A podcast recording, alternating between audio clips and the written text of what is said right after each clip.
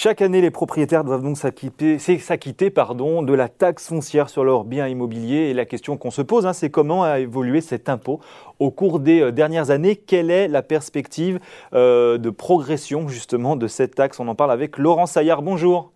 Bonjour Julien. Journaliste au magazine Le Revenu et vous venez pas avec un sujet et une réponse en tout cas très sympa parce que vous êtes en train de nous expliquer que ça risque un tout petit peu d'augmenter.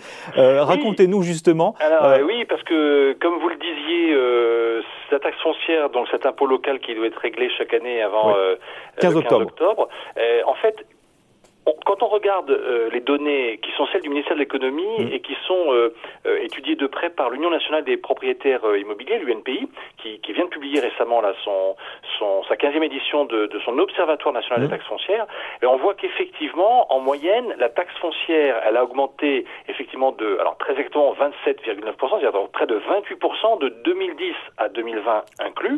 Et en fait, sur ces 10 années, ça représente quand même trois fois plus que les loyers, hein, qui sont évalués sur la même période à quasiment 10%, mmh. et euh, trois fois plus aussi en fait que l'inflation, qui est elle mmh. plus proche, enfin qui est quasiment à, à 9% sur la période. Et si on cherche d'autres indicateurs de comparaison, on voit que, alors selon effectivement la, la méthodologie de l'UNPI, en fait la taxe foncière finalement ça représente à peu près l'équivalent. Alors c'est une moyenne hein, euh, de plus de deux mois de loyer du bien immobilier, avec bien sûr des écarts importants d'une ville à l'autre, mais quand même. Et alors si on regarde sur les cinq dernières années, donc plus proche encore de nous, donc de 2015 à 2020 inclus, là cette fois elle a augmenté de 11,4% euh, et c'est six fois plus vite que les loyers, trois fois plus vite que l'inflation. Est-ce qu'on sait finalement à quoi cette hausse elle est due oui, alors c'est une augmentation qui a plusieurs composantes. La principale, bien sûr, c'est la hausse du taux d'imposition lui-même. Hein. Eh euh, mais en fait, il y a aussi euh, une augmentation qui est liée à la revalorisation annuelle de ce qu'on appelle les valeurs locatives des biens immobiliers. Mhm. C'est-à-dire c'est une notion, là cette fois fiscale, euh, à partir de laquelle, donc si vous voulez, c'est l'assiette de l'impôt hein, que qu'utilise l'administration fiscale pour calculer la, base de l'impôt. Et là, quand on regarde l'effet de cette revalorisation annuelle, on voit que c'est plus 6,1 en 5 ans et que c'est plus 14,2% en 10 ans. Donc en gros, en 10 ans de 2010 à 2020, euh, la taxe foncière, elle rapportait euh, aux collectivités locales euh, au total 23,5 milliards d'euros en 2010 et en 2020, ce montant il s'est élevé à 35,3 milliards, c'est-à-dire ça fait quand même une hausse de 50% en 10 ans et surtout, on va en parler aussi un petit peu, c'est que en fait ce total, ça représente maintenant plus du tiers des recettes fiscales locales directes pour ces collectivités locales. Alors, il y a en fait pas que ça, il y a ces deux composantes qui sont les principales, mais vous avez aussi, et là aussi c'est un phénomène important, c'est que les propriétaires subissent une multiplication de taxes additionnelles. Alors, il y en a une qui est un peu emblématique, c'est la taxe pour la gestion des milieux aquatiques et la prévention des inondations, la GEMAPI. la taxe donc qui n'existait pas hein, euh, il y a un, certain nombre d'années. Et alors là maintenant on la voit apparaître, mais surtout, euh, ce qui est un peu préoccupant, c'est que, alors vous allez me dire, c'est un tout petit taux, parce que euh, on trouve dans certaines collectivités, elle est montée à 1,64%. Alors vous me dire, oui, mais c'est pas beaucoup. Oui, sauf que le problème, c'est que, euh, par exemple, en 2021, il y a des contribuables qui ont la désagréable surprise de voir que cette colonne-là, euh, l'augmentation annuelle était supérieure à 200%, par exemple, pour cette taxe. Donc c'est ça qui est euh, préoccupant. Et alors, en plus de tout ça, de toutes ces composantes de, de la taxe, vous avez en fait ce qu'on appelle les frais de recouvrement et de gestion, 3% pour l'État, 8% pour les syndicats intercommunaux. Et bien sûr, ça, ça vient alourdir l'addition. Donc au total, effectivement, il y a au moins 4, 3, 3 ou 4 composantes, voire plus, à cette hausse. Est-ce qu'on trouve des records de taxes foncières justement par endroit? Parce que vous le disiez, c'est pas tout le temps la même imposition, pas tout le temps les mêmes taux. Justement, est-ce qu'il y a d'autres endroits ou des endroits notables où, où il y a effectivement quelques petits records en local? Oui, alors, que oui. parce qu'effectivement, 28% sur 10 ans, c'est une moyenne. Alors, il y a effectivement des hausses supérieures à 30% ah sur 10 ans dans certaines grandes villes. Alors, on peut en citer quelques-unes qui sont peu emblématique, qui, qui visiblement n'aiment pas trop les, les, propriétaires, ou en tout cas veulent effectivement, euh, euh, euh effectivement assurer leurs recettes euh, avec la taxe foncière. Alors vous avez Nantes, hein, quand même sur 10 ans, on est à plus 37,5% ah oui. en tête du palmarès. Vous avez Villeurbanne avec plus quasiment plus 37%, Clermont-Ferrand et Lille qui sont à plus 36%, et euh, Saint-Denis qui est à plus 33%. Alors il faut préciser quand même que dans cette historique, l'année 2020 a constitué une exception parce que c'était une année d'élection municipale. Et bien sûr, euh, les municipalités ont privilégié le statu quo. Donc, c'est-à-dire que euh, dans les dernières années, l'année 2020 est un peu exceptionnelle puisqu'il n'y a pas eu de hausse marquée.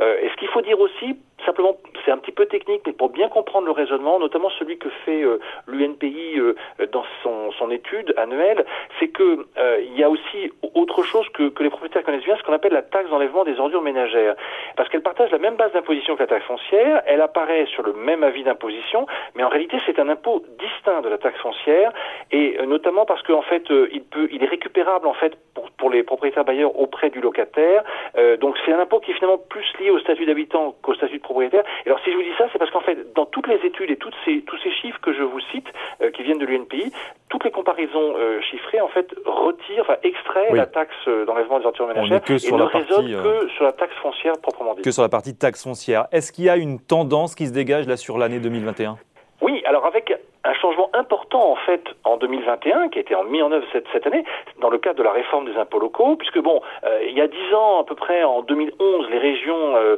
avaient euh, transféré, enfin la part des régions avait été transférée aux départements, mais en 2021, c'est la part des départements, donc les départements ne prélèvent plus de taxes foncières, leur part est transférée aux communes.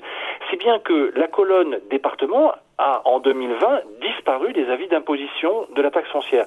Et donc la colonne commune, en fait, en réalité, elle comprend le taux, on va dire, strictement communal, et en fait le taux qui était prélevé auparavant au nom du département. Donc c'est pour ça que c'est important pour ceux qui nous écoutent, s'ils veulent faire la comparaison sur leur avis d'imposition, pour pouvoir faire une évolution annuelle, enfin analyser l'évolution annuelle de façon pertinente, il faut bien qu'ils prennent euh, le taux communal 2021 qui le compare à la somme de ce qui en 2020 était le taux communal 2020 et le taux départemental 2020. Et là, à ce moment-là, effectivement, ils auront euh, la bonne augmentation qui les concerne. Alors après, globalement, quand on regarde euh, effectivement euh, l'ensemble des données, on voit que on va dire les premières tendances pour cette année en 2021, c'est une augmentation moyenne de 1% de la taxe foncière pour les plus grandes villes. Alors donc ça traduit, disons, on va dire plutôt un ralentissement de la tendance haussière de ces dix dernières années, mais vous avez là encore de beaux records. Par exemple, à Orléans, euh, la taxe foncière a progressé euh, en un an de 9%, ce qui est quand même beaucoup, surtout à cause en fait de la métropole. Néanmoins, euh, c'est ce que je vous disais juste avant, si on retire, enfin si on inclut, on va dire la baisse de la taxe d'enlèvement des ordures ménagères, la, la, hausse de la taxe foncière à Orléans, en fait, elle est plus proche, plutôt proche de de 3%, enfin elle est bien bien inférieure. En revanche, en revanche, des villes comme Poitiers, par exemple, euh, connu une hausse de la taxe foncière de 8%, euh, là encore à cause du taux qui est prélevé au profit du, Grand Poitiers. Et puis autre ville emblématique, Strasbourg, euh, c'est la troisième dans ce triste palmarès, puisque là en un an, la taxe foncière a effectivement augmenté de 5%. Alors ce qu'il faut bien comprendre aussi, c'est que il s'est passé quelque chose en 2021 à propos de l'une de ces compétences, celle de la fameuse revalorisation de la base imposable, mhm. parce que depuis 2018, ce coefficient, il n'est plus fixé par le Parlement, mais il résulte en fait de l'évolution sur un an d'un indice des prix à la consommation. En l'occurrence, c'est ce qu'on appelle l'indice des prix à la consommation harmonisé. Et le coefficient 2021, en fait, qui est calculé donc, euh, qui a été calculé avant la vague d'inflation qu'on connaît en fait euh, cette année, euh, il s'établit, il était, enfin en gros, il, est à 0,02%, c'est-à-dire que en fait, c'est le plus faible depuis 40 ans quasiment, depuis 1981. Ce qui fait que 2021 était en fait une année idéale pour faire passer en douceur, en réalité, les augmentations de taux de la taxe foncière. Ça permettait de compenser. Voilà, ça n'appelle pas l'avantage des propriétaires. Effectivement. Bon, question simple, réponse simple. Est-ce qu'il faut s'inquiéter pour les prochaines années? Euh, probablement en tout cas sur la base de ces constats. Euh, L'UNPI d'ailleurs s'attend à de nouvelles hausses euh, à l'avenir. Alors en réalité, ce qui est en jeu, c'est effectivement la, la, la, tentation que vont avoir les élus locaux de reporter en fait la, eh la, la, fin des recettes de la taxe d'habitation euh, vers la taxe foncière, parce qu'ils n'ont plus la main sur les ressources de la taxe d'habitation. Elle va être supprimée sur la résidence principale quasi totalement. Il reste encore, euh, euh il en reste encore pour le moment en, cette année et l'année prochaine, euh, mais euh, la compensation financière, enfin la crainte, si vous voulez, c'est que la compensation financière de l'État n'évolue pas. Autrement dit, on va dire aux élus locaux, que, enfin aux, collectivités locales qu'il euh, y a une compensation de la perte de recettes de la taxe d'habitation, mais qu'ensuite ce sera très difficile de la faire bouger.